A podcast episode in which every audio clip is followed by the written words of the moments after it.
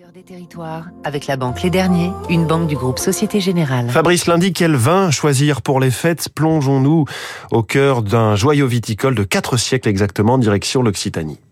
Depuis 1620, le château de Pénautier un fleuron de l'appellation Cabardès est au cœur de l'histoire des vins du Languedoc.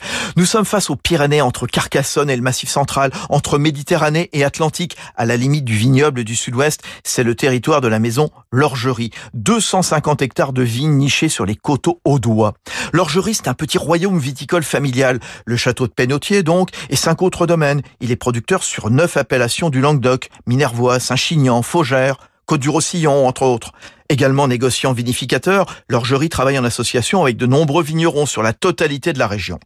L'Orgerie a dû s'adapter récemment au bouleversement climatique avec de nouvelles méthodes, travailler la terre en profondeur, de nouveaux cycles, travaille aussi pour s'adapter au goût des consommateurs.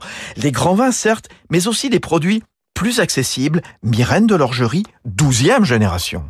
Il y a une vraie évolution des goûts et surtout des occasions de consommation pour que les vins d'accès de, facile, qui peuvent être euh, ceux des, des moments euh, d'amitié, des moments simples, des moments, euh, on ait des vins qui soient absolument irréprochables. Notamment, on a beaucoup développé la culture, le travail sur les rosés. On a développé le travail sur des rouges frais pour que on puisse avoir des vins qui correspondent à ces moments-là. Une idée pour le week-end, le château de Pénautier, présenté comme le Versailles du Languedoc, est un monument historique classé saint d'un superbe parc. Il mise sur l'onotourisme avec gîte et salle de réception. C'était Territoire d'excellence sur Radio Classique.